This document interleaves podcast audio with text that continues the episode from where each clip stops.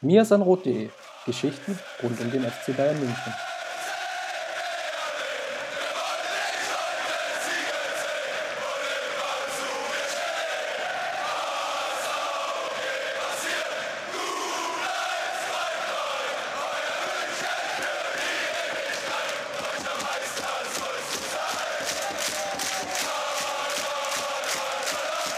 Herzlich willkommen zum Mirsanrot Podcast. Heute in einer ganz großen Runde, weil es gibt ja auch schließlich was ganz so Besonderes zu besprechen. Wir reden heute über den Abschied von Pep Guardiola. Wir blicken zurück auf drei Jahre. Die längste Zeit, die ein Bayern-Trainer seit Ottmar Hitzfeld bei den Münchnern zurückgelegt hat. Also irgendwie schon eine gewisse Besonderheit, eine gewisse Ära geht zu Ende. Und um dem drei Jahren gerecht zu werden, habe ich mir auch drei Autoren an meine Seite geholt. Zum einen unser Küken Felix, grüß dich. Servus. Dann Justin, grüß dich Justin. Hallo. Und noch unseren Statistik- und Excel-Guru Tobi. Grüß dich, Tobi. Buenos dias. Lasst uns vielleicht, bevor wir auf die drei Jahre nochmal zurückschauen, nochmal auf diesen einen Tag Ende Januar zurückgehen als 2013 verkündet wurde, dass Pep Guardiola den FC Bayern übernimmt. Ähm, wie habt ihr euch dabei gefühlt? Beziehungsweise ähm, mit welchen Emotionen war das verbunden? Weil es war ja auch eine besondere Zeit. Jupp Heynckes stand ja in allen drei Wettbewerben noch gut im Rennen und ja, die Geschichte hat ja gezeigt, was draus geworden ist. Aber wie habt ihr das damals so eingeordnet, dass im Endeffekt klar war, für Jupp Heynckes wird es nicht weitergehen? Tobi.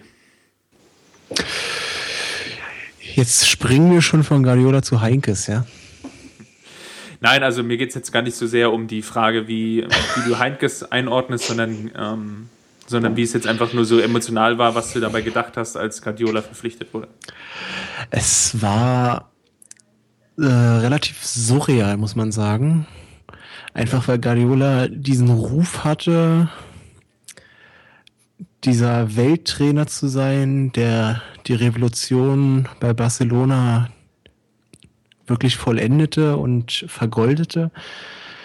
Und plötzlich äh, ist der FC Bayern, der zwei Jahre vorher noch mit Van Gaal Probleme hatte, irgendwie richtig konstant guten Fußball zu spielen, hat auf einmal dieser Verein die Möglichkeit gehabt, diesen Trainer zu verpflichten trotz der riesigen Konkurrenz und trotz der Millionen, die Guardiola äh, ins Gesicht geworfen wurden, gerade aus England. Also es war wirklich schon unerwartet und ein klares Zeichen für den Aufstieg des Vereins im Weltfußball. Justin, wie ging es dir dabei? Ähnlich wie Tobi, ähm, surreal trifft es ganz gut. Äh, ich habe Guardiola schon eigentlich seine komplette Barca-Zeit verfolgt und war hin und weg von diesem Trainer. Und als die Gerüchte kamen, Guardiola könnte vielleicht zu Bayern gehen, ja, ich habe erstmal gelacht, weil ich hätte nie erwartet, dass Bayern in der Lage ist, äh, so einen Trainer zu verpflichten. Und ähm, trotz der beiden Finals, die man gespielt hatte in den vergangenen Jahren vorher, ich hätte es nicht erwartet und ähm, ja, dementsprechend war ich dann auch hin und weg von der, von der Nachricht, dass Guardiola den Job von Heinkes übernehmen wird. Felix, wie ging es dir dabei? Ähm, ja, ich, ich weiß nicht, ich mochte ihn bei Barca, ehrlich gesagt, es lag eher an Barca, aber ich mochte ihn dort nicht so. Also es war nicht so, nicht so mein Typ. Ich habe ihn da auch ehrlich gesagt gar nicht mal so auf dem Schirm gehabt. Oder ich fand ihn nicht so faszinierend wie, wie Justin jetzt. Ähm, aber natürlich war das, war das eine riesen Nachricht, wie das dann kam. Äh, ich habe dann auch spontan mein, das weiß ich heute noch, weil mich Facebook daran erinnert hat, ähm, mein Facebook-Profilbild an Pep Guardiola geändert und war dann natürlich auch recht euphorisch. Und es, es war halt einfach diese, dieses Gefühl der, der Sicherheit, nachdem irgendwie klar war, okay, Jupp Heynckes wird aufhören. Und es läuft aber gerade gut, so wie können wir diese Erfolgswelle, auf der wir gerade sind, irgendwie weiter, auf der weiter schwimmen und da hat natürlich diese Guardiola-Verpflichtung schon geholfen, dieses Gefühl der Sicherheit nochmal zu erlangen, dass es auch weitergehen kann. Und insofern war es natürlich total positiv.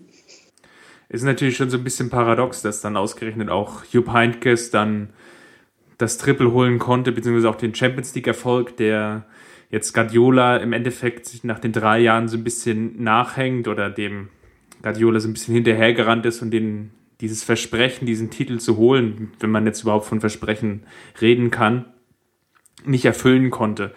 Und das war natürlich dann jetzt im Nachgang, ist natürlich ein bisschen eine surreale ähm, Situation, wie sich das Ganze jetzt schlussendlich entwickelt hat.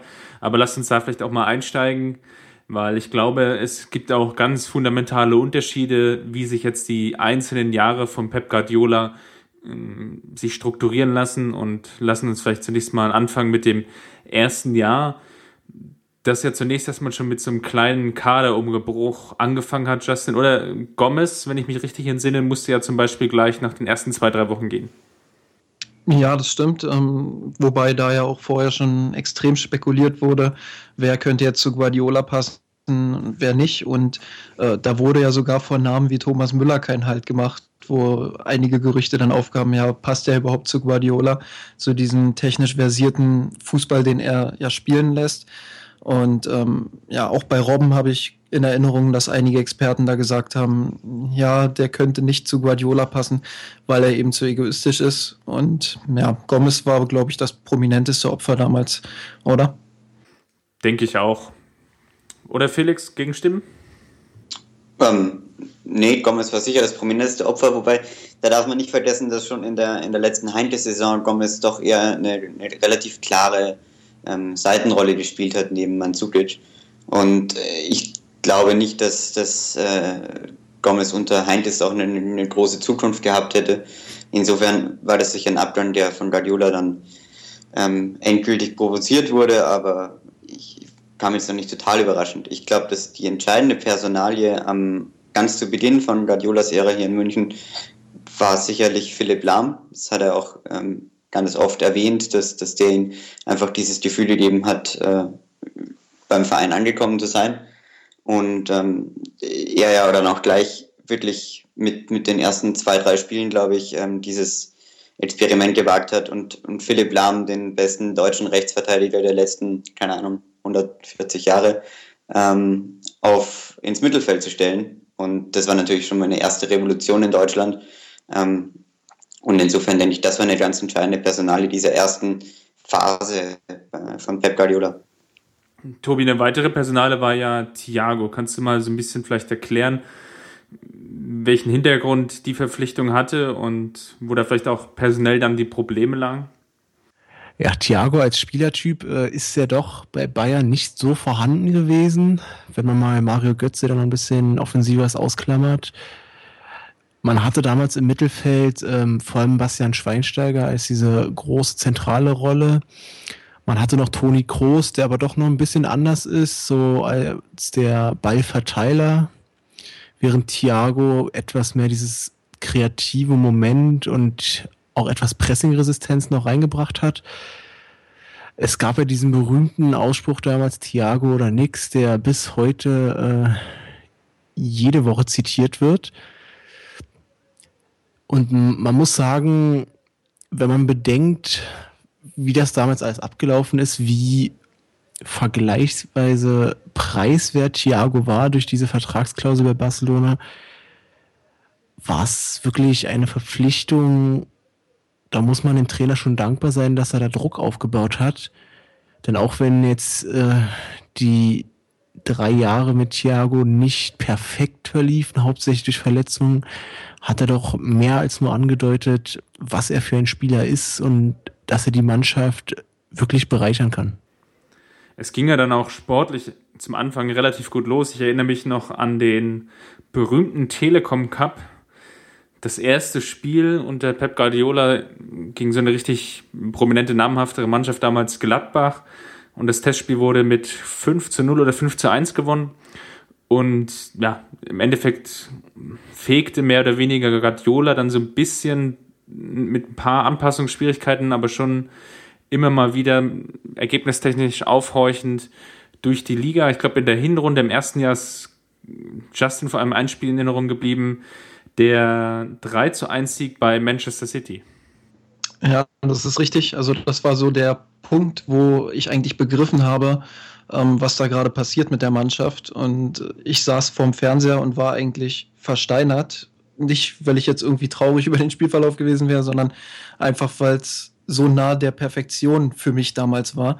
Ich glaube, ich habe lange nicht mehr eine Mannschaft gesehen, die, also zu dem Zeitpunkt damals, die so dominant ähm, ja, einen Gegner an die Wand spielt, wie Manchester City, die ja nun wirklich keine Laufkundschaft sind, was man ja auch in späteren Duellen mit ihnen gesehen hat. Und ja, ich war einfach perplex und ich glaube, das war auch das beste Spiel in der gesamten Saison von Pep Guardiola. Oder gibt es da irgendwelche Gegenstimmen?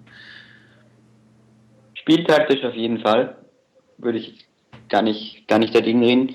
Ich glaube trotzdem, dass so ein ganz früher emotionaler Punkt der, der mich zum Beispiel äh, extrem mit ihm verbunden hat, ähm, war dieser europäische Supercup. Der wird, der wird ja mal unter, unter den Tisch gekehrt, aber ich glaube, das war so ein ganz früher Punkt in dieser Phase zwischen äh, Pep und der Mannschaft, ähm, wo sie sich einfach nochmal verbunden haben, weil ich weiß nicht, Martin Peranau hat das ja auch in seinem Buch dann sehr intensiv beschrieben, ähm, wie Guardiola vor diesem Elfmeterschießen den Chelsea auf die auf die Mannschaft eingeredet hat ähm, und, und äh, so seine Philosophie eben vom Elfmeterschießen ähm, ihr, ihr rübergebracht hat. Und ich glaube, dass es so ein, so ein emotionaler Schulterschluss schon war zwischen, zwischen der Mannschaft und es war halt sein erster Titel. Natürlich nach dem ähm, famosen Telekom Cup. Ähm, aber war, denke ich, ein ganz wichtiges Spiel emotional gesehen in dieser Phase. Ja, auf jeden Fall. Da würde ich auch noch mit zustimmen, wobei das dann eben so früh in der Saison war, dass es noch mehr Heinkes war als Pep Guardiola, würde ich sagen. City war dann eben so, da hast du das erste Mal die Philosophie von Pep Guardiola gesehen, eben nah der Perfektion. Und deswegen verbinde ich dieses Spiel eben noch eher mit Pep Guardiola als den europäischen Supercup, obwohl ich dir natürlich zustimme, dass das emotional damals gerade auch mit der Vorgeschichte mit Chelsea ähm, ja, sehr wichtig war. Ich glaube, ein Spiel würde ich auch noch ansprechen aus der ersten Saison. Das war der 13-0 Auswärtssieg in Dortmund, als Thiago Mitte der 60. Minute ungefähr eingewechselt wurde, auch Götze, die dann das Spiel wirklich dominiert haben und Thiago dann zum Beispiel diese langen öffnenden Bälle auch schon gespielt hat und unter anderem so ein Tor von Robben einleiten konnte. Das war natürlich dann rein vom Ergebnis her ein relativ besonderes Spiel, weil die Jahre zuvor es eigentlich unmöglich geworden schien, in Dortmund überhaupt zu gewinnen und beziehungsweise wenn zu gewinnen, dann eher knapp.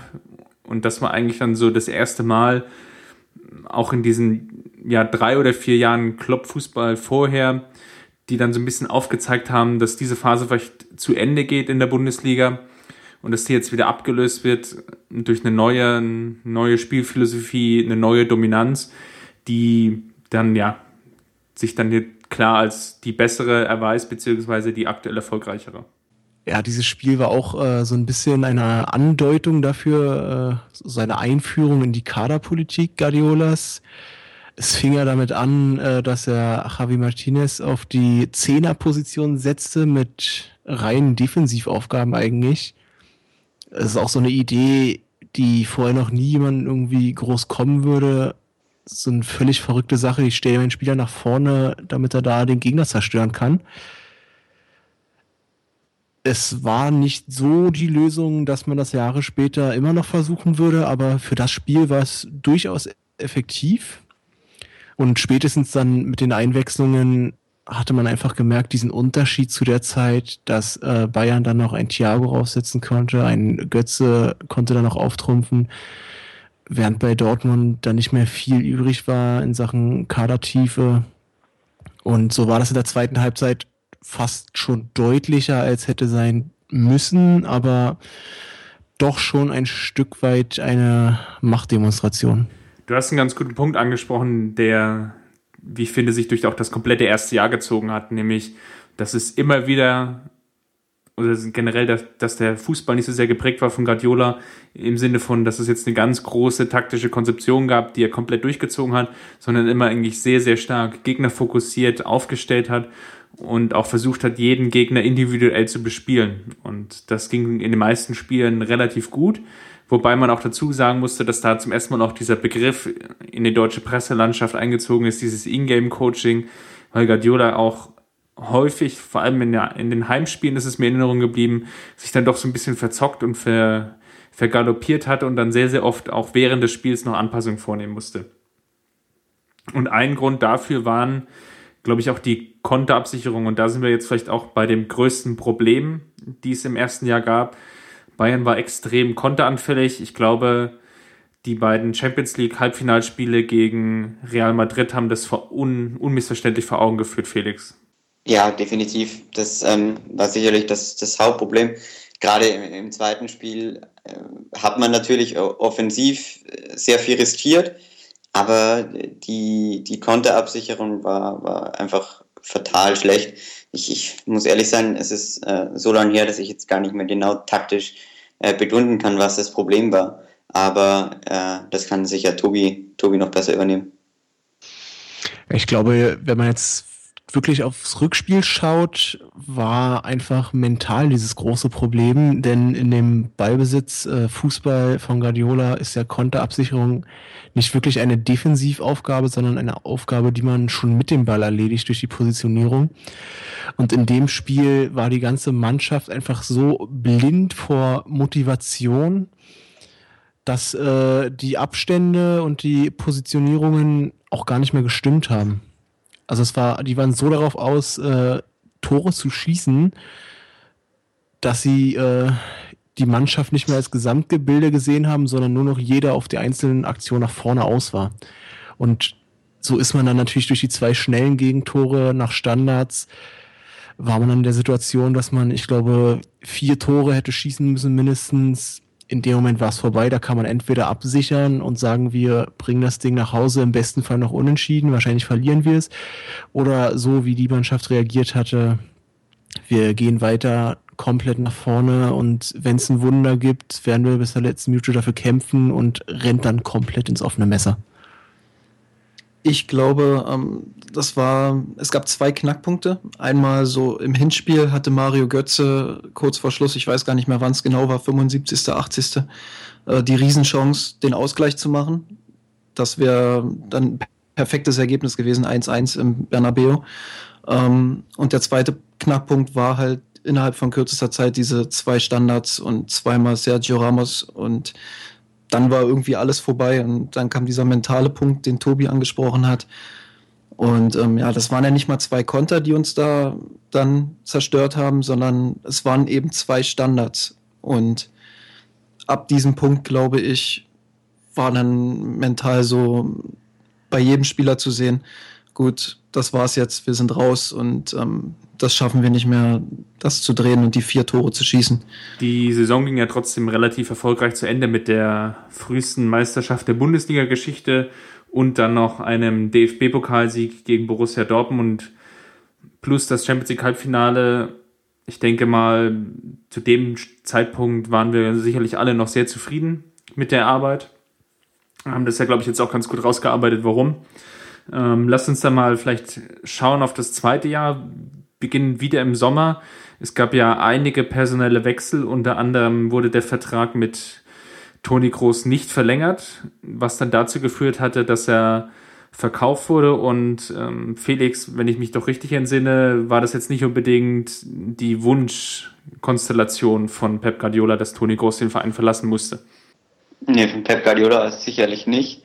Ähm, ich glaube, das war personalpolitisch am Ende ähm, eine Entscheidung, äh, vor allem vom Vorstand, die ja gesagt haben, wir, wir lassen nicht mit uns spielen durch äh, Berater, die ähm, fordern, die, die Gehaltssteigerung fordern, die wir nicht, die wir nicht mitgehen können oder die wir dem Spieler nicht zutrauen.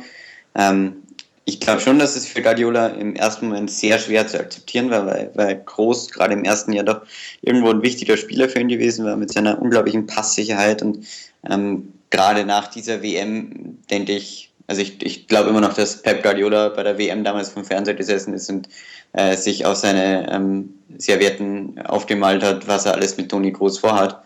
Ähm, und insofern war das natürlich dann schon, war das natürlich dann schon äh, eine harte Entscheidung für ihn. Ähm, ich, ja, am Ende war es, denke ich, trotzdem richtig und er hat auch, äh, er wird auch eingesehen haben. Tobi, für ihn kam ja Alonso, was glaube ich relativ wenig Leute nachvollziehen konnten, weil wir sozusagen oder der Verein sozusagen einen Spieler ausgetauscht hat, der in der Blüte seiner Schaffenszeit war mit einem, ja, ich will jetzt nicht sagen altem Eisen, aber doch in einem Spieler gesetzteren oder gehobenen Alters. Dennoch hat sich ja herauskristallisiert, dass Alonso relativ wichtig war. Woran oder woran kannst du ungefähr das daran festmachen, dass Groß jetzt die bessere Rolle hatte oder sagen wir mal, dass Alonso die bessere, der bessere Groß war in dem zweiten Jahr? Ob ich das überhaupt sagen will, weiß ich gar nicht. Ich tue mich auch bis heute schwer, bei Alonso von einem Großersatz zu sprechen. Das kann man so sehen, wenn man die Zeitpunkte der Transfers sieht und wenn man sagt, das sind beides zentrale Mittelfeldspieler, aber die Rollen sind dann doch noch ein Stück unterschiedlich. Alonso, wie sich im Nachhinein herausgestellt hat, war dann ja auch eigentlich eher so äh, dieses, ja, dieses Fangnetz für Schweinsteiger, der ja auch mehr und mehr äh, gesundheitlich dem Karriereende entging, äh, schlitterte.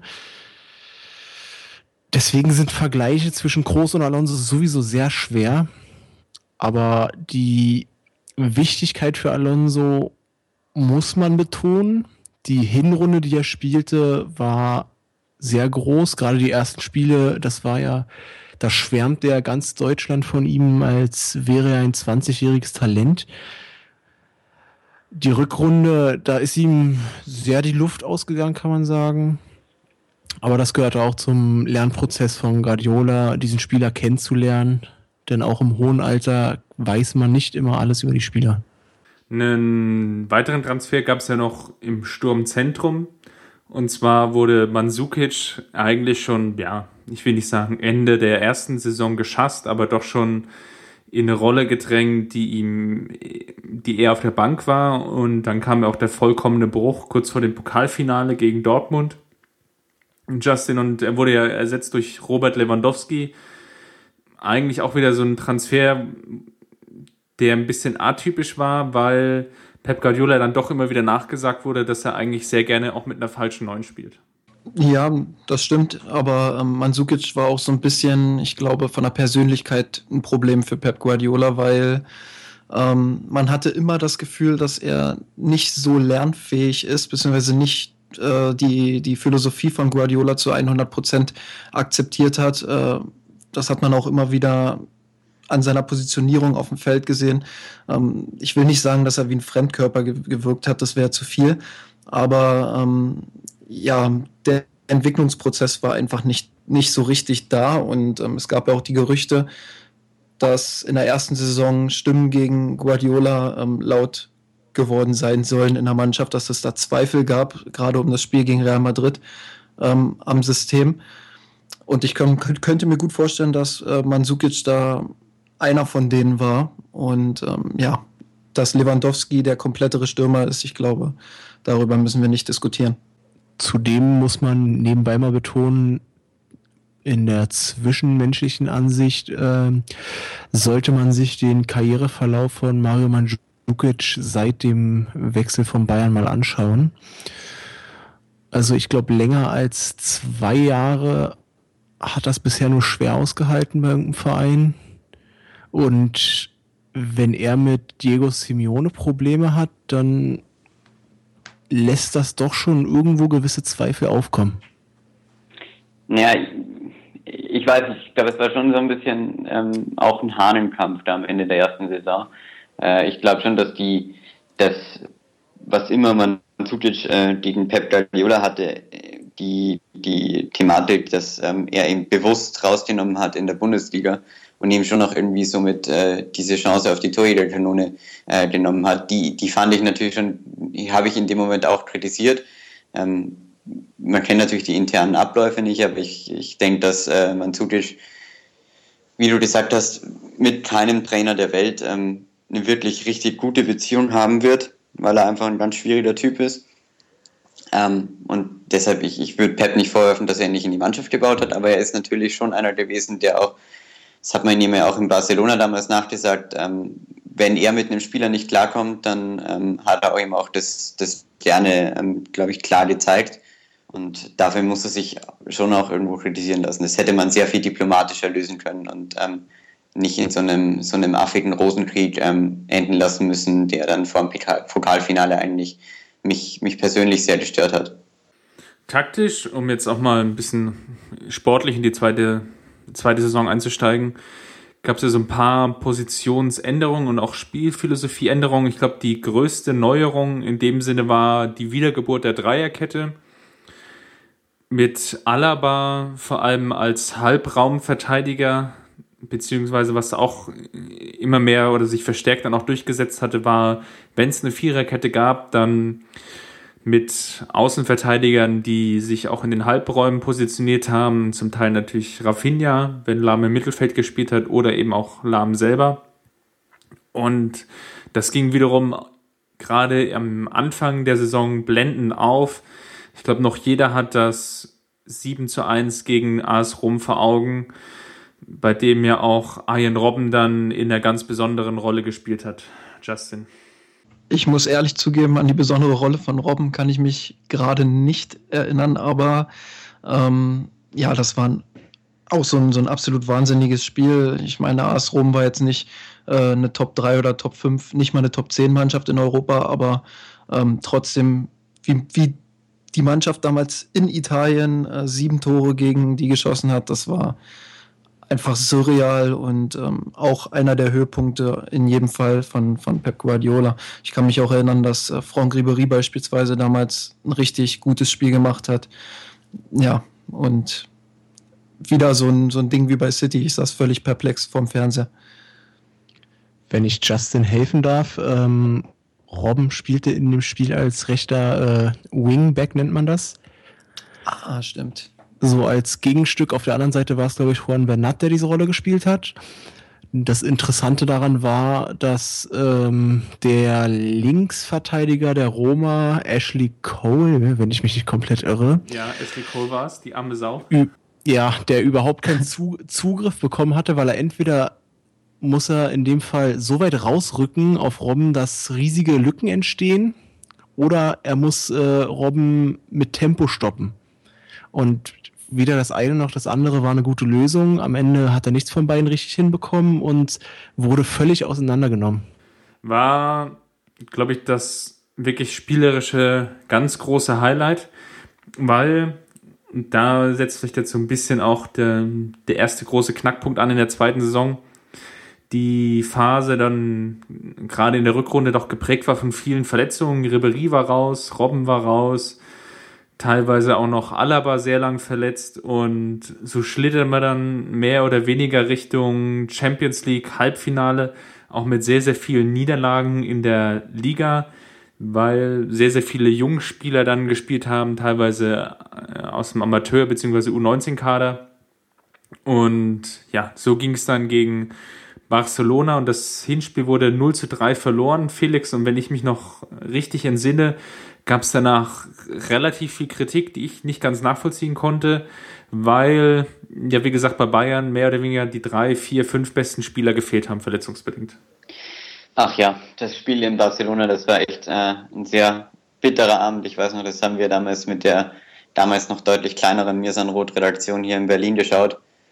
Ähm, war ein unfassbar bitterer Abend, ähm, weil die Mannschaft und das wird auch sehr gerne vergessen, das gerade in der ersten Hälfte gar nicht schlecht gemacht hat. Also äh, man muss in Barcelona sehr defensiv spielen. Ähm, da, da wirst du nichts Großes gewinnen, erst recht nicht, wenn äh, mit Robben und Ribéry die doch gefährlichsten Spieler fehlen. Ähm, und was auch gerne vergessen wird, ist, dass Robert Lewandowski damals mit einer hübschen äh, kleinen Gesichtsmaske gespielt hat. Ähm, zum ersten Mal, die ihn sicherlich auch gehindert hat.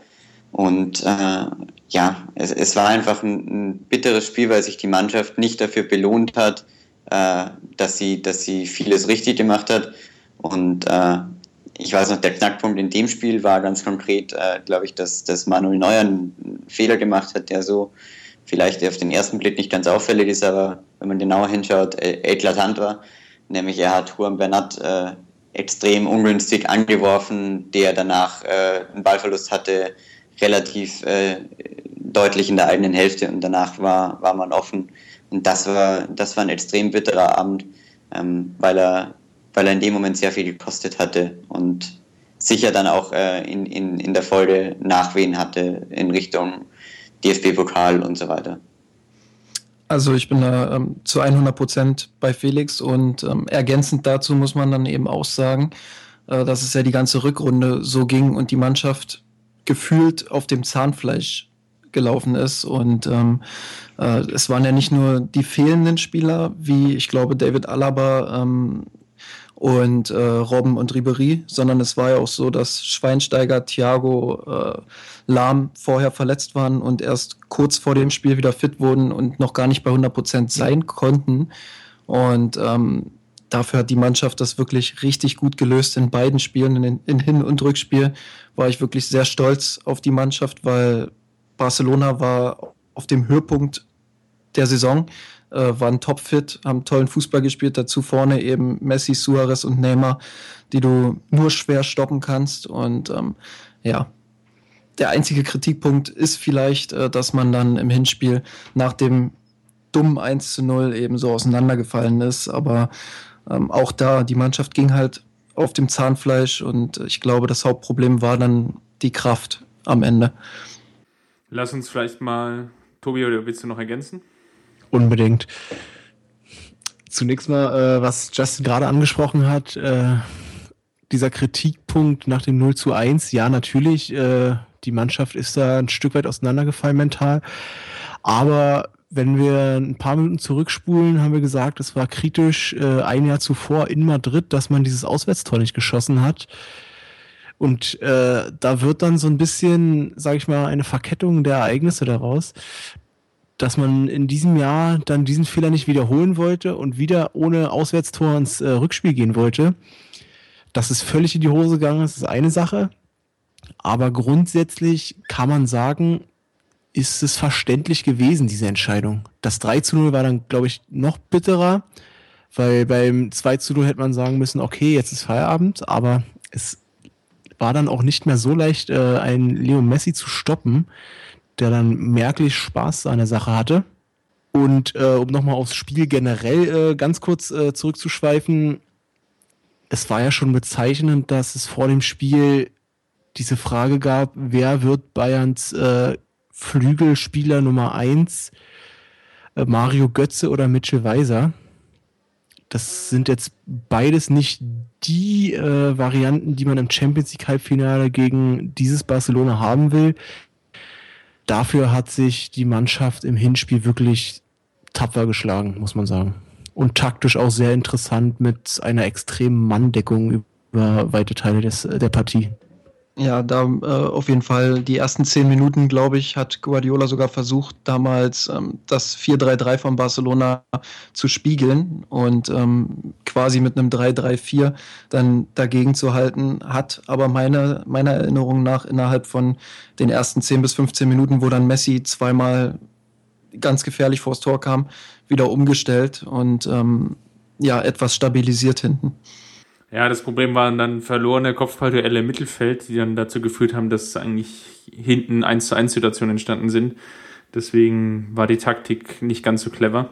Aber ich gebe euch natürlich allen eigentlich vollkommen recht, dass es äh, ein Spiel war, in dem Bayern sich vielleicht vom Ergebnis her ein Stück weit unter Wert verkauft hatte.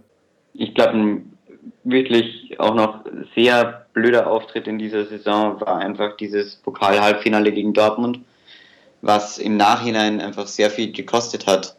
Ähm, dass man, dass man in diesem Spiel, wo man eigentlich auch wieder sehr gut gespielt hat, ähm, sich nicht belohnt hat und, und damit vollkommen unnötigerweise aus diesem Pokalwettbewerb ausgeschieden ist. Ähm, hätte, hätte Guardiola da das Double geholt, ähm, hätte, hätte glaube ich, äh, deutschlandweit die Diskussion nicht so stattgefunden. Und ähm, da hat man sich natürlich einfach äh, nicht gut angestellt. Das muss man ganz klar so sagen. Da muss man auch äh, Kritik äußern bei aller.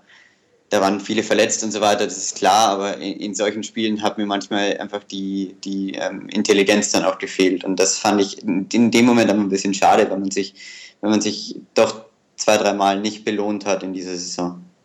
Wen würdest du da speziell kritisieren? Weil ich würde die Kritik aus dem Dortmund-Spiel gar nicht mal beim Trainer festmachen, weil irgendwo war es ja die Chancenverwertung, die dann das Finale gekostet hat. Es war ja so, dass Bayern Dortmund an die Wand gespielt hat, 60 Minuten lang und das 1-0 gemacht hat und sich dann schlussendlich nicht belohnt hat. Natürlich kann man dann auch sagen, da war auch noch eine Elfmeterszene, aber schlussendlich hatte man ja genügend Chancen, um auf 2 zu 0 zu erhöhen. Und wäre dann das 2 zu 0 gefallen, dann wäre das natürlich alles anders ausgegangen. Und das Chancenverwertung, finde ich zumindest, ist immer sehr, sehr schwer am Trainer festzumachen. Ähm, ja, stimme ich dir zu. Chancenverwertung ist, ist äh, kann man nicht am Trainer festmachen, aber ähm, es gab einen Faktor im Spiel, wo ich, wo ich ihm echt, wo das war, glaube ich, echt eine der ein, zwei Situationen in seiner Amtszeit, wo ich Guardiola ein bisschen äh, verflucht habe für seine, für seine Art. Und zwar, als er da Ian Robben ähm, eingewechselt hat und äh, der wirklich zehn Minuten später wieder runter musste.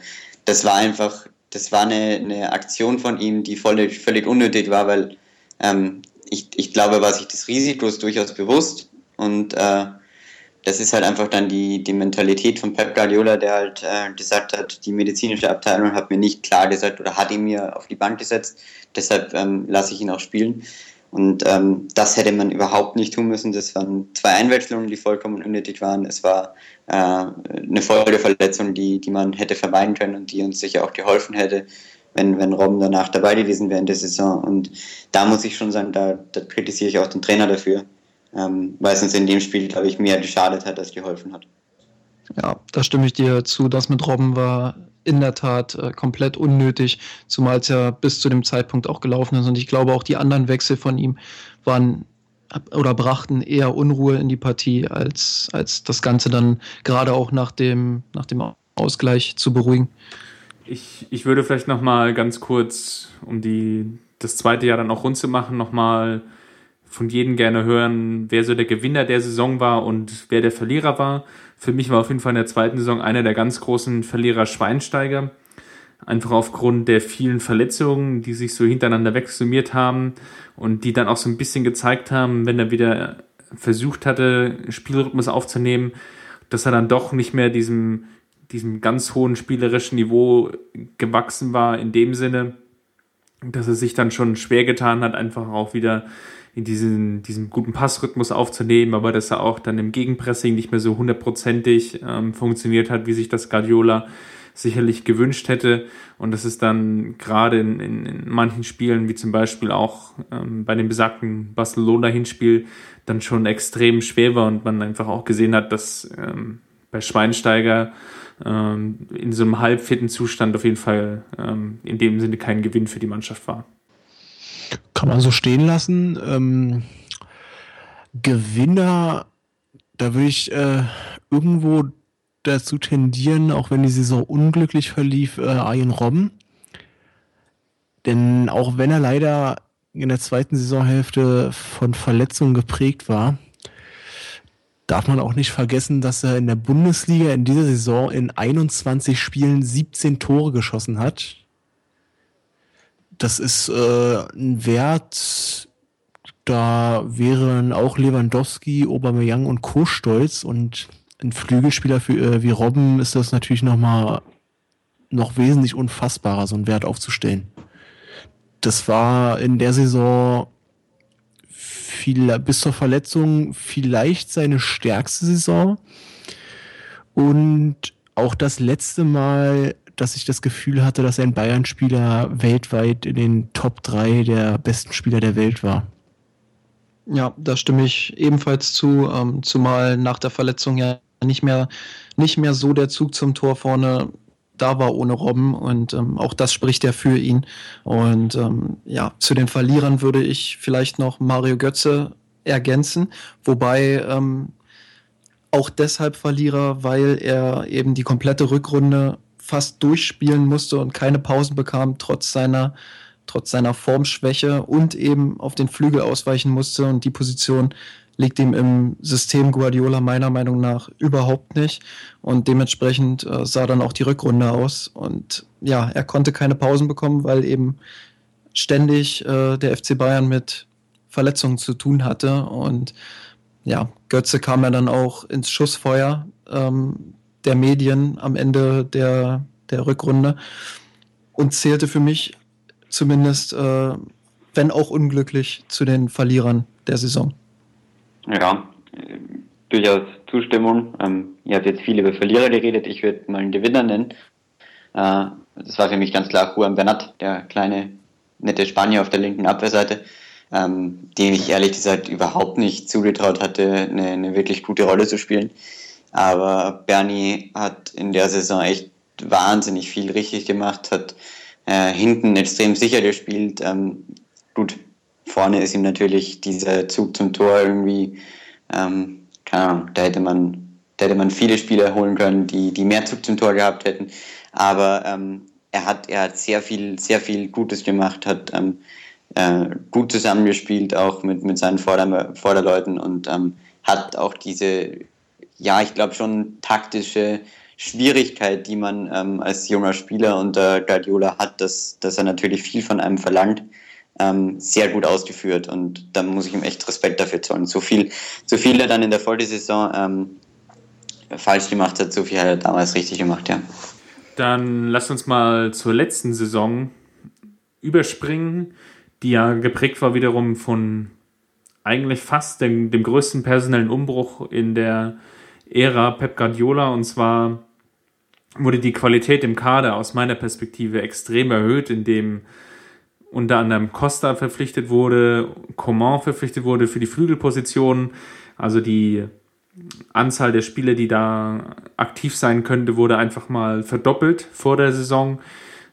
Schweinsteiger hat den Verein verlassen, eine der großen Ikonen. Und das war ein bisschen so das erste Zeichen für den Umbruch. Dafür kam Vidal in die Mannschaft. Und was jetzt auch noch so ein bisschen hinzukam, fand ich, ähm, was sich ein bisschen auch herauskristallisiert hat, dass die Jugendspieler dann auch keine Chance mehr hatten. In dem Sinne, ähm, da sie alle verliehen wurden. Habe ich irgendjemanden noch vergessen, Tobi, den du an der Stelle nochmal herausheben möchtest? Hm, würde ich jetzt nicht sagen, aber ich würde nochmal einen Punkt aufgreifen, weil du meintest, der Kader wurde extrem verstärkt. Ja, wurde er. Aber gleichzeitig muss man auch sagen, dass die Kadertiefe, die man sich eingekauft hat, äh, ein bisschen dadurch kompensiert wurde, dass man in der Kaderspitze äh, etwas äh, verloren hat. Denn äh, man muss eigentlich schon Alternativen wie Costa und äh, haben. Wenn man sieht, dass zum Beispiel besonders Ribery und auch Robben nicht mehr das Niveau von vor zwei, drei Jahren haben. Und äh, ja gut, bei Philipp Lahm kann man das jetzt nicht sagen, aber ähm, auch Thiago hat eine Formkrise gehabt. Also es waren schon viele dieser Schlüsselspieler, die auch in der Spitze Weltklasse sind und ein Champions League-Finale positiv entscheiden können, dass die entweder aus Form oder aus Altersgründen nicht mehr dieses Niveau abrufen konnten und man am Ende, naja, so ein bisschen das auffangen musste mit äh, in Anführungszeichen zweitklassigen Lösungen wie dann Costa Coman, die dieses Niveau noch nicht haben. Ja, es ist ein bisschen harsh formuliert jetzt, aber ähm, ich glaube, da sind wir auch alle ein bisschen verwöhnt gewesen von den letzten Jahren und ähm, es ist dann irgendwo auch so, dass es normal ist, dass, dass solche Spieler nicht von heute auf morgen zu ersetzen sind. Und äh, dementsprechend hat man mindestens mit Coman, aber wahrscheinlich auch mit Costa sehr gute Transfers äh, getätigt, die uns ja über weite Strecken der Saison getragen haben und äh, dann auch zum Double geführt haben, inklusive eines Champions League Halbfinals. Und ähm, der Punkt ist valide, dass der FC Bayern in der Spitze etwas verloren hat, weil äh, die Spieler, die Heinkes damals eben zum Beispiel auf dem Zenit hatte, ähm, diesen überschritten haben oder eben zu lange ausfielen, mit anderen Problemchen zu kämpfen hatten. Aber ähm, ja, im Endeffekt ist das normal und wenn ein Umbruch auf diesem Level stattfindet beim FC Bayern, dann kann man da sehr zufrieden mit sein, denke ich. Also ich muss auch sagen, ich gehe Tobis These jetzt nicht ganz mit. Ähm, ich ich finde, dass der Kader sich enorm verstärkt hat. Ähm, äh, man, man muss da vielleicht auch so ein bisschen rauszoomen ähm, aus, aus der Bayern-Welt und sich mal anschauen, wo, wo wir da im internationalen oder überhaupt im nationalen, nationalen Vergleich brauchen wir gar nicht mehr anbringen, weil da sind wir eh weit weg, aber äh, im internationalen Vergleich auch standen und da war der Kader schon äh, hundertprozentig konkurrenzfähig. Und äh, ich, ich denke auch, wie Justin gesagt hat, so einen Umbruch zu vollziehen, das war die schwerste Aufgabe, äh, vielleicht ja, vielleicht sogar in, in der, in einer, in der Bayern-Geschichte war es sicher einer der schwersten Spiele wie Ribéry und Robben, die den Verein jetzt über Jahre so geprägt haben, überhaupt nur annähernd zu ersetzen.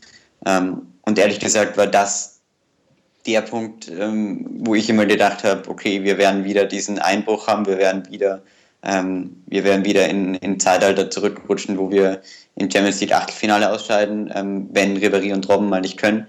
Und dass das nicht so ist, hat uns dieses Jahr gezeigt, dass, dass wir ähm, trotz ähm, langer Ausfallzeiten von den beiden und eigentlich äh, deutlich fehlender Partizipation ähm, in so einem täglichen Rhythmus äh, total konkurrenzfähig sind, ähm, international wie national, hat uns dieses Saison gezeigt und hat mich irgendwie in dem Glauben bestärkt, dass der Umbruch trotzdem am Ende ähm, gut war. Genau, und um da auch nochmal auf unser Grundthema Pep Guardiola zurückzukommen, äh, muss ich sagen, dass das auch einer der Verdienste von Guardiola ist, ähm, die man da klar herausheben muss. Ähm, es war ja so, dass wenn Schlüsselspieler ausgefallen sind, das war am Ende der zweiten Saison so, als er die Flügelspieler ähm, mit einem Zentrumsfokus quasi ersetzt hat, äh, war das so und das war auch in der dritten Saison äh, so, als die Innenverteidiger ausgefallen sind. Und ähm, diese taktische Variabilität war dann eben auch einer der Gründe, warum der FC Bayern so erfolgreich ist, auch wenn dann eben die, die äh, Stammspieler oder die großen Spieler wie Robben mal ausfallen. Ja, eine These, die ich jetzt noch in den Raum werfen würde, ist, wir haben zum ersten Mal auch ähm, zwei andere Spieler gehabt, äh, die in ihrem Zusammenspiel uns so gerettet haben, wie es Ribéry und Robben lange getan haben. Und das waren Müller und Lewandowski, ähm, die lange Zeit über die Saison einfach extrem gut zusammen harmoniert haben ähm, äh, und uns viele Spiele einfach durch, durch ihre Torgefahr gerettet haben. Und äh, das ist sicher auch ein Verdienst von Pep Guardiola, der es äh, geschafft hat, die beiden so in ein, in ein System zu vereinen, ähm, dass es klappt. Und das hat in der ersten beiden, in der ersten Saison, wo die beiden zusammengespielt haben, hat das nicht funktioniert, weil sonst ähm, hätten wir auch den Barcelona, wo beide gespielt haben, äh, möglicherweise mehr Torgefahr ausgestrahlt. Das lag ja aber auch daran, weil wir so ein bisschen eine Umstellung, eine ganz schleichende Umstellung gesehen haben, aber eine Umstellung.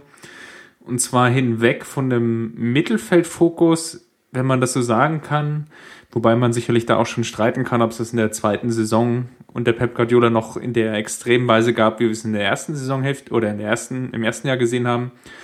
Aber was jetzt sich ganz klar herauskristallisiert hatte, war, dass der Spielaufbau eigentlich größtenteils über die Abwehr läuft. Vor allem namentlich Boateng, aber auch Alonso, der sich dann immer wieder zwischen die beiden Abwehrspieler hat fallen lassen und dann mit schnellen Diagonalpässen aber auch ansonsten einem sehr, sehr vertikalem Spiel, wenn es keine Diagonalpässe waren, ja, das Spiel auf die Flügel verlagert hat und versucht wurde, über die Flügel, über Flanken, scharfe Hereingaben zum Erfolg zu kommen. Und das hat ja dann eigentlich so lange funktioniert, Tobi, bis erste Mannschaften auf die Idee kamen, die gute alte Fünferkette wieder auszupacken. Ja, das war dann so ein kleiner Bruch, sage ich mal, im Bayernlauf gewesen. Die ersten zehn Spiele wurden ja gewonnen. Ja, ich, das mit der Fünferkette, das war jetzt nicht so, dass es auch das Allheilmittel war, aber man hat dann gemerkt, damit hat die Mannschaft schon äh, größere Probleme, weil es einfach äh, diese extreme Breite, die man besonders mit Costa dann hatte, nicht mehr ganz so effektiv nutzen konnte. Gerade die ersten zwei, drei Ligaspiele fallen einem da als gute Beispiele ein, wo dann immer wieder diese schnellen Verlagerungen auf Costa waren, der dann Platz hatte, ein 1 gegen 1 gegen den Außenverteidiger mit Tempo an dem vorbeiziehen konnte und dann war Bayern praktisch schon im Strafraum. Durch die Fünferkette haben die Gegner das ein bisschen abgefangen. Aber viel wichtiger ist, glaube ich, für das Spieltaktische, was du schon angesprochen hast, dass dieser Mittelfeldfokus irgendwo verloren ging. Äh, als äh, Guardiola hier ankam und auch in der ersten Saison noch, wurde er so ein bisschen äh, als Mittelfeld-Fetischist verschrien. Elf Mittelfeldspieler müsste sein und was man alles gehört hat. Und jetzt so in der dritten Saison war das ja schon fast die Regel, dass so äh, anderthalb bis zwei Mittelfeldspieler überhaupt auf dem Platz waren. Dann so mit äh, Alonso und Vidal zum Beispiel. Der eine äh, fällt gerne nach hinten, der andere ist nicht gerade kreativ. Da kann man dann schon streiten, ob es vom Namen her überhaupt ein richtiges äh, Mittelfeld gibt, äh, ein kreatives Zentrum. Das war in der dritten Saison, das soll auch kein Kritikpunkt sein, nur eine Feststellung, aber fast gar nicht mehr vorhanden. Ich sehe, es gibt keine Gegenstimmen. Ich glaube, da, da sind wir uns in dem Punkt wirklich einig. Lasst uns vielleicht mal auf die Rückrunde schauen. Ich glaube, die Hinrunde war sicherlich mit einer der erfolgreichsten in der Bayern-Historie. Es gab ja eigentlich jetzt nur ein Spiel gegen Arsenal, was verloren wurde, wo aber die Chancenverteilung relativ pari-pari war. Und dann noch eine Niederlage gegen Gladbach, aber zwischendrin haben sich ganz große Siege angereiht. Ich glaube, allen ist uns sicherlich das 5 zu 1 in Erinnerung geblieben gegen Borussia Dortmund, weil, wie wir ja schon gesagt haben, Dortmund jetzt auch ein bisschen wieder stärker geworden ist und nicht nur ein bisschen, sondern eigentlich Bayern auch relativ gut im, im Nacken hing. Ja, genau. Und ähm, das war auch so ein bisschen, mit Tuchel war ich wirklich sehr überrascht, dass es so schnell funktioniert hat äh, beim, beim großen Kontrahenten aus Dortmund, ähm, die sich ja auch sehr, oder mit Tuchel, der sich ja dann sehr an äh, Guardiola orientiert hat, dieses Ballbesitzspiel in Dortmund auch eingeführt hat. Und das war schon ein sehr interessanter Vergleich in München dann und ähm, etwas zu hoch am Ende, weil Dortmund hat echt kein schlechtes Spiel ge äh, gemacht, muss man sagen aber es war einfach balsam, glaube ich, auch für die, für die Münchner Fanseele, äh, dass man Dortmund ja damit 5 zu 1 geschlagen hat. Zwei weitere Spiele, äh, die mir in der Hinrunde, in der Hinrunde noch äh, hängen geblieben sind, war einmal das Pokalspiel gegen Wolfsburg, das 3-1. Die Hinrunde war auch wieder surreal, war fast perfekter Fußball mit wunderschönen Toren. Und ähm, zusätzlich auch noch das 5 zu 1 gegen Arsenal, wofür definitiv dasselbe geht. Also dieser Herbst war damals schon überragend. Und ich glaube auch so ein Punkt in Pep Guardiolas Laufbahn bei Bayern, wo er gesagt hat, boah, viel besser kann es nicht werden und es ist vielleicht besser, wenn ich nach der Saison einer neuen Herausforderung nachgehe. Ähm, ja, auf jeden Fall. Ich, ich würde mal kurz auf das Dortmund-Spiel zu sprechen kommen. Ähm, Tobi, wie du dich vielleicht erinnerst, wir waren damals ja im Stadion. Wir haben uns ja so relativ ungläubig angeschaut, dass da so ein Tor nach dem anderen gefallen ist. Und ich glaube, das war so der ultimative Beweis, ähm, wie ähm, einerseits, ja, Guardiola hat sicher ähm, in Deutschland viel verändert, aber Deutschland hat auch viel in Guardiola verändert. Weil, ähm, ja, und ein ganz entscheidender Faktor in dem Spiel war sicher auch Jerome Boateng, der einfach extrem oft diese diese langen Bälle ins, äh, ins dritte Drittel geschlagen hat und, und damit das Mittelfeld eigentlich komplett überbrückt hat, was man sich ja in der ersten Phase unter Pep Guardiola, äh, Tobi, du hast es vorher angesprochen, Mittelfeld, Fetischist und so weiter, äh, nie vorstellen konnte. Und das war ein Spiel, das mir gezeigt hat, dass äh, sich Guardiola schon sehr auch an den Fußball äh, in Deutschland angepasst hat und war so ein, war so ein kleiner, kleiner ähm, ja, nochmal so ein, so ein Faktor, der mir gezeigt hat, dass, dass er sich doch sehr verändert hat auch. Jetzt hat sich dann doch ja wieder das Problem herauskristallisiert, wenn wir jetzt so ein bisschen Kritikpunkt suchen wollen, dass es in der Rückrunde doch sehr geholpert hat. Woran kann man das vielleicht festmachen, Tobi? An Jerome Boateng und Ian Robben. Boateng haben wir ja schon erklärt. Vielleicht magst du noch ein paar Sätze zu Ian Robben verlieren es ist einfach weiterhin so, dass Bayern ein flügellastiges und auf Flügelspieler fokussiertes Spiel spielt. Und in dieser Konstellation Ian Robben mit Abstand der geeignetste und beste Spieler zurzeit ist, den die Mannschaft hat, da Ribery, das kann man wohl mit relativer Sicherheit sagen, über seinen fußballerischen Zenit so langsam hinaus ist. Er kann noch ein paar Dinge beitragen, aber nicht mehr auf dem Niveau von früher. Bei Kingsley Coman kommt das vielleicht irgendwann, aber in dem Alter ist das noch nicht möglich. Und ob ein Douglas Costa dieses Niveau des leitenden Flügelspielers jemals erreichen wird, wage ich zu bezweifeln. Also an der Stelle würde ich gerne einhaken. Und zwar ähm, glaube ich, dass auch da wieder so ein bisschen Verwöhnung der Bayern-Fans mit dabei war, weil ähm, wir haben ja über den Herbst gesprochen, wo wir fast jede Mannschaft aus dem, aus dem Stadion geschossen haben, egal ob auswärts oder zu Hause. Und ähm, dass dann auch Phasen in der Saison kommen, wo es dann nicht ganz so läuft, wo es problematischer läuft, ist natürlich klar. Erschwerend hinzu kamen dann eben die Ausfälle von Jerome Boateng und nicht nur Boateng, sondern eben auch noch alle Innenverteidiger, die dann auf einmal wegbrachen, wo Guardiola dann inter, äh, äh, improvisieren musste und Kimmich dahingestellt hatte, der einen überragenden Job gemacht hat. Und ähm, ich glaube, die Rückrunde lief vielleicht nicht so flüssig wie die Hinrunde oder auf jeden Fall nicht so flüssig wie die Hinrunde. Aber man kann sehr zufrieden sein äh, mit dieser Rückrunde und ich glaube, viele Niederlagen gab es nicht für uns. Aber eine entscheidende Niederlage kam ja wirklich hinzu, und zwar das Hinspiel gegen Atletico di Madrid, als ja wiederum individuelle Fehler dazu geführt haben, dass sich die Mannschaft vielleicht so ein bisschen ein Stück weit um den Lohn gebracht hatte. Boateng war wieder zurück, hat aber in dem Spiel noch nicht gespielt. Das war Pep Guardiola zu viel Risiko. Und schlussendlich war es dann aber auch ein relativ, ja, eigentlich ja fast nur zehn Minuten, in denen kleine individuelle Aussetzer dann dazu geführt haben, dass Madrid in Führung gegangen ist durch einen, durch eine Einzelaktion, als Saul sich durch fünf Gegenspieler durchdribbeln konnte. Und Felix, würdest du jetzt auch wieder sagen, dass es ganz ähnlich war wie in dem zweiten Jahr, dass es dann einfach nur individuelle Schnitzer waren, die dazu geführt haben und nicht, nicht die gruppentaktischen Ansätze wie vielleicht im ersten Jahr der Pep Guardiola? Ja, in der Nachbetrachtung kann man das sicher so sagen, dass ja, vielleicht dieses, ich habe es mir fünfmal gedacht, als Saul da durchgelaufen ist, ähm, heun um, heun um, heun um.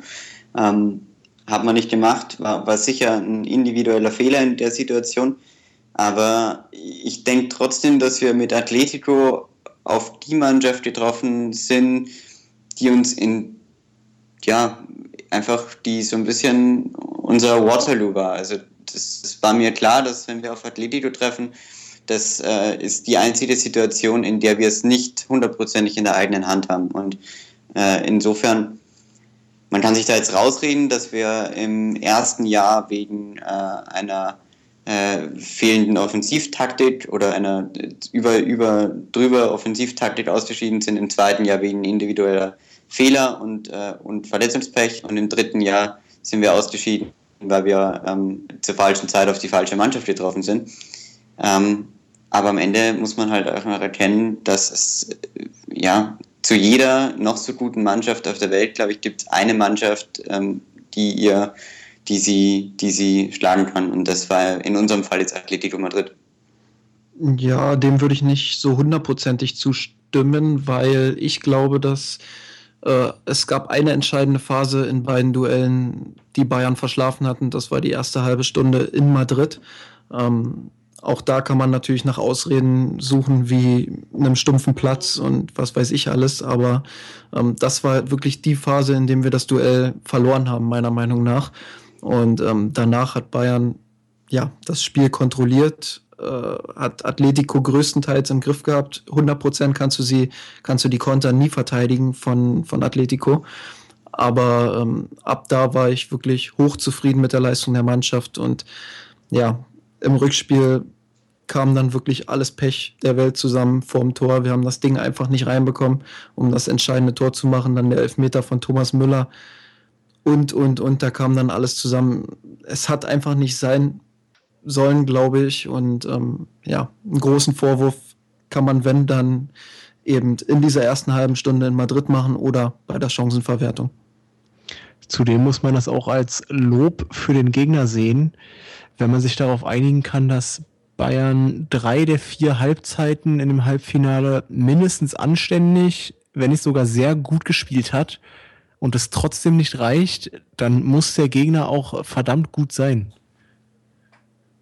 Ja, absolute Zustimmung. Und ähm, Atletico ist ja nun äh, keine Laufkundschaft. Die zählen ja auch zu den, zu den Top 4 in Europa sportlich und ähm, sind wahrscheinlich sogar in ihrer gruppentaktischen Ausrichtung die beste Defensive in Europa. Und ähm, ich, wenn ich es richtig in Erinnerung habe, haben wir in beiden Duellen irgendwie über 40 oder 50 Torschüsse abgeliefert. Ist das richtig?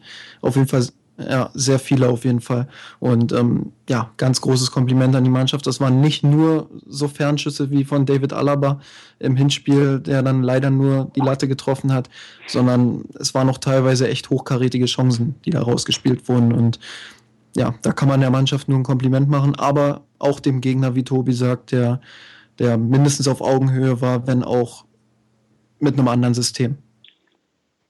Hm, darf ich da so eine kleine These aufstellen, dass ähm, der, Fußball, der, der Fußballtrainer Guardiola, der doch äh, ein totaler Spieltrainer war, also dem die Spielphilosophie am wichtigsten ist, hat sich ja, ähm, kann man denke ich so sagen, im letzten halben Jahr zu einem äh, doch irgendwo auch auf sehr ergebnisorientierten Trainer entwickelt, der halt gesagt hat, ähm, er braucht, er, er will jetzt diesen Titel gewinnen und dafür ähm, verzichtet er vielleicht auch im entscheidenden Fall einfach auf, auf das schöne Spiel ähm, und, und sagt, das Ergebnis ist vielleicht nochmal wichtiger. Und ich finde es halt ironisch, dass wir, oder dass dieser Plan, das Ergebnis doch nochmal höher anzustellen, äh, ausgerechnet an ähm, dem wohl radikalsten Ergebnisfußballkonzept auf der Welt derzeit gescheitert ist, nämlich Atletico Madrid. Oder wie seht ihr, wie seht ihr das? Die These würde ich unterschreiben zeigt aber auch, äh, dass es nicht die Lösung ist, äh, wie es immer gerne am Stammtisch vorgeworfen wird. Jetzt hört er mal auch mit der schönen Spielerei. Man muss auch mal äh, die Siege dreckig einfahren. Es ist ja nicht so, äh, als wenn das den Sieg garantieren würde, wenn man ergebnisorientiert spielt. Wir haben es in der Rückrunde gesehen, da waren sehr, sehr viele glückliche Dinge dabei. Ich hatte mir häufiger gewünscht, dass vielleicht so ein bisschen die Rückkehr zum kreativen Coachen kommt. Die kam leider nicht mehr. Aber am Ende, es war, ja, Guardiola hat sich dafür entschieden.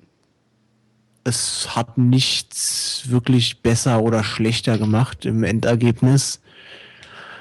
Also wie man es macht, am Ende kommt sowieso äh, auf einzelne Ereignisse an, auf dem Niveau. Tobi hat ja jetzt einen ganz, ganz guten Punkt noch angesprochen, und zwar, dass er sich so, dass sich Guardiola vielleicht so ein bisschen auch zurückgezogen hat oder zurückgenommen hat mit taktischen Anpassungen.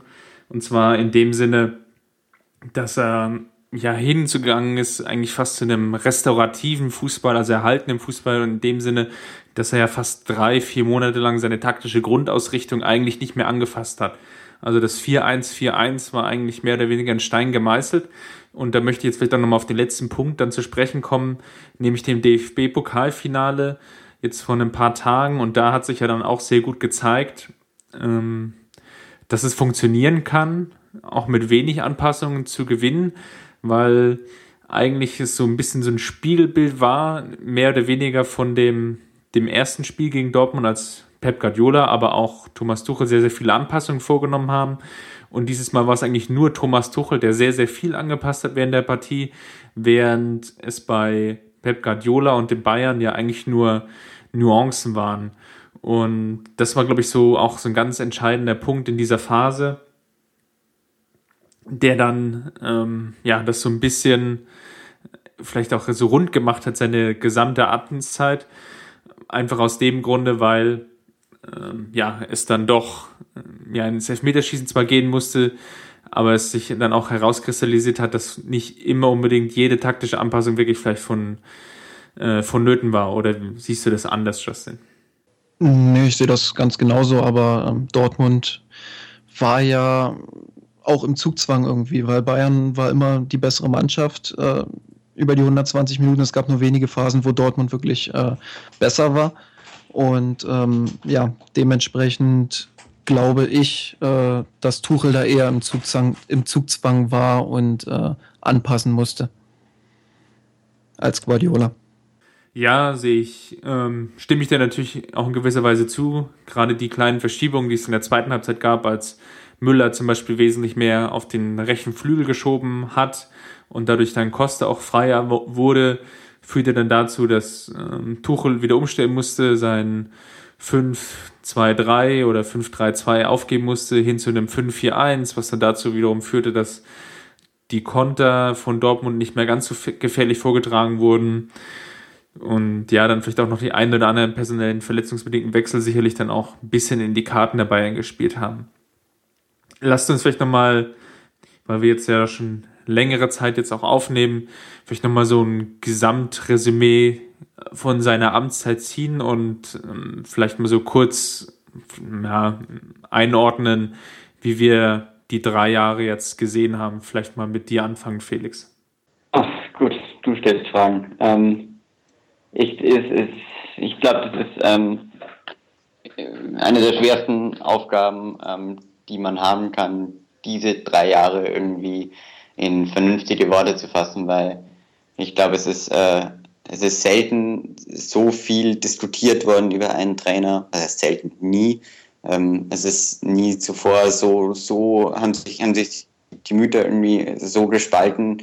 Ähm, und äh, ja, ich, ich denke, das ist vereinbar in der These, dass ähm, wir in München überragende drei Jahre erlebt haben ich weiß nicht, ob wir die nochmal in dieser Form erleben werden irgendwann, ähm, weil, wir, weil wir taktisch auf einem Niveau gespielt haben, das, das man fast nicht mehr übertreffen kann am Ende, ähm, weil wir vielleicht nicht die ganz großen Titel geholt haben, aber weil wir ähm, ne, das, das Ziel erfüllt hatten, was sich, glaube ich, äh, im, im Verein die, die Vorstände irgendwann gesetzt hatten, nämlich ähm, eine klare Spielphilosophie, eine, eine Aussage ähm, oder ein Statement ähm, am Platz zu haben, ähm, was, was Bayern München ausmacht. Und ähm, das war immer eine Forderung gewesen und die haben wir in dieser, Jahr, in dieser Zeit erfüllt.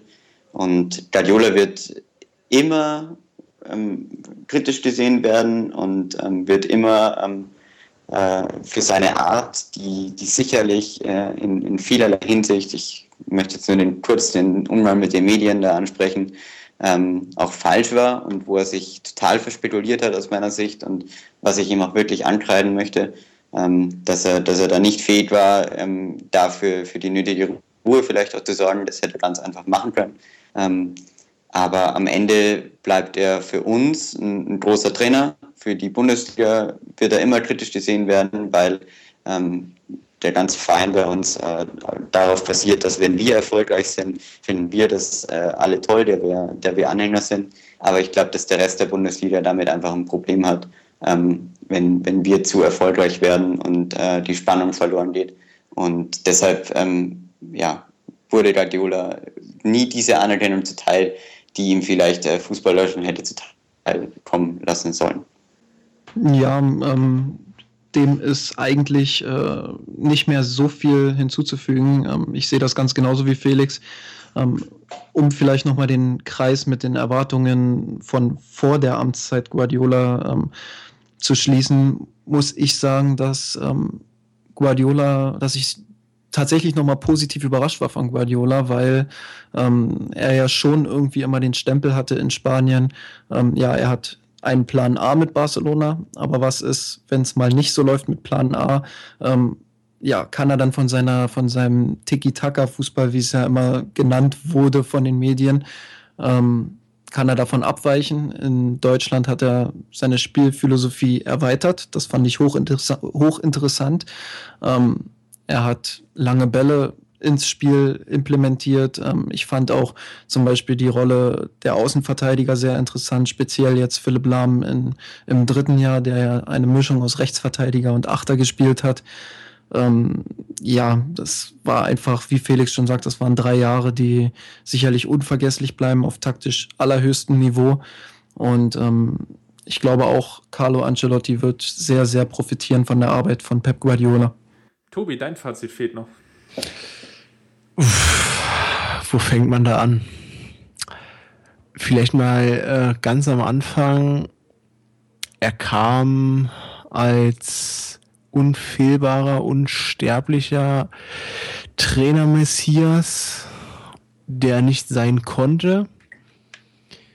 Wer diese Erwartungen ernst genommen hat, konnte nur enttäuscht werden, wurde enttäuscht und hat dies laut kundgetan. Alle, die mit Realismus an die Sache rangegangen sind, können mehr oder weniger zufrieden damit sein.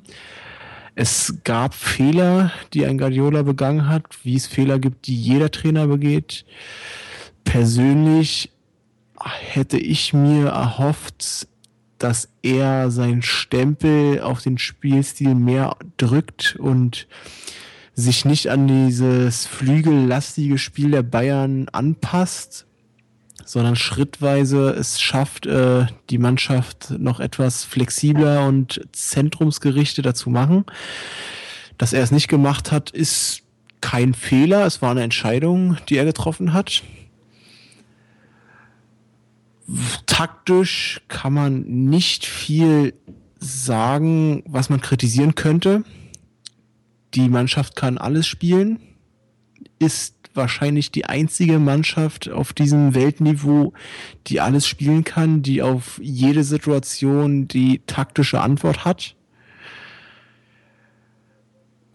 Mit den Spielern kam er, was man so von außen sagen kann, sehr gut aus, mit einzelnen äh, Ausnahmen, die wir schon besprochen haben.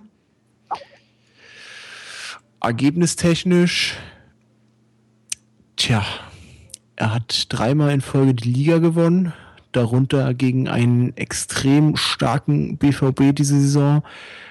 Er hat zweimal den Pokal geholt, beim dritten Mal im Halbfinale als bessere Mannschaft äh, geradezu satirisch ausgeschieden. Und ja, in der Champions League, will man das als Maßstab nehmen, kann man wirklich so eine blinde Arroganz an den Tag legen, zu meinen, dass diese Mannschaft einen leichten, garantierten Weg zum Champions League-Titel hat. Ich bin der Meinung, nein. Dafür gibt es an der Weltspitze genügend andere Mannschaften, die hauptsächlich aus Spanien kommen, die einen ähnlich starken Kader haben und äh, auf diese Situation ähnlich stark eingestellt sind und in den passenden Momenten auch nicht das Verletzungspech hatten, was Bayern halt wirklich in mindestens zwei der drei Halbfinals einfach hatte. Insofern zum Abschluss lässt sich sagen, der menschliche Trainer Guardiola hat mich vollkommen überzeugt. Ich glaube, jetzt hast du es nochmal wunderbar zusammengefasst, was die letzten drei Jahre auch wirklich geprägt haben. Und wir vom Mir sein Rot-Team haben das, glaube ich, immer kritisch, aber auch höchst interessiert begleitet.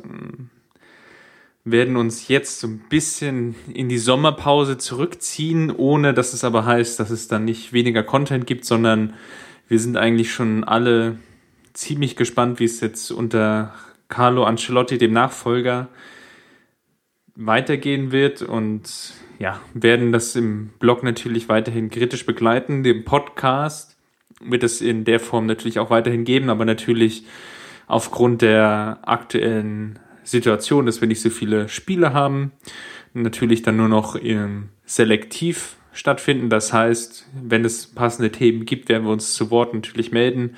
Sollte es eine ruhige EM geben aus Bayern Sicht, dann werden wir vielleicht uns nicht ganz so häufig melden, sondern uns einfach mal wirklich auf das Fußballspiel schauen, konzentrieren und ähm, werden uns dann alle spätestens dann wieder melden, wenn der Trainingsstart ansteht. Ansonsten möchte ich mich bei euch dreien ganz herzlich für eure Expertise bedanken. Ähm, es war, glaube ich, ein nochmal sehr runder Einblick, der die Ära Pep Guardiola ganz gut zusammengefasst hat. Danke, Felix. Gerne. Ich bin persönlich sehr stolz, dass wir ohne ähm, irgendeine super, super Sache geblieben sind. Hätte ja fast geklappt. Äh, Justin, danke auch dir. Kein Problem, immer wieder gern. Und auch danke an Tobi für deine tollen Einblicke. Es war mir eine Ehre. Dann bleibt mir nur noch zu sagen: Servus. Ciao. Ciao. Ciao. Wir haben den Kampf gewonnen, den Tod erklommen, der Haien hat's gemacht. Ich hab geträumt von dir und unserer Welt legal den Kampf gewonnen, mit ohne Knochen, der Haien hat's gemacht. Ich hab geträumt von dir, von unserer Weltpläne. Wir haben den Kampf gewonnen, mit ohne Knochen, der Haien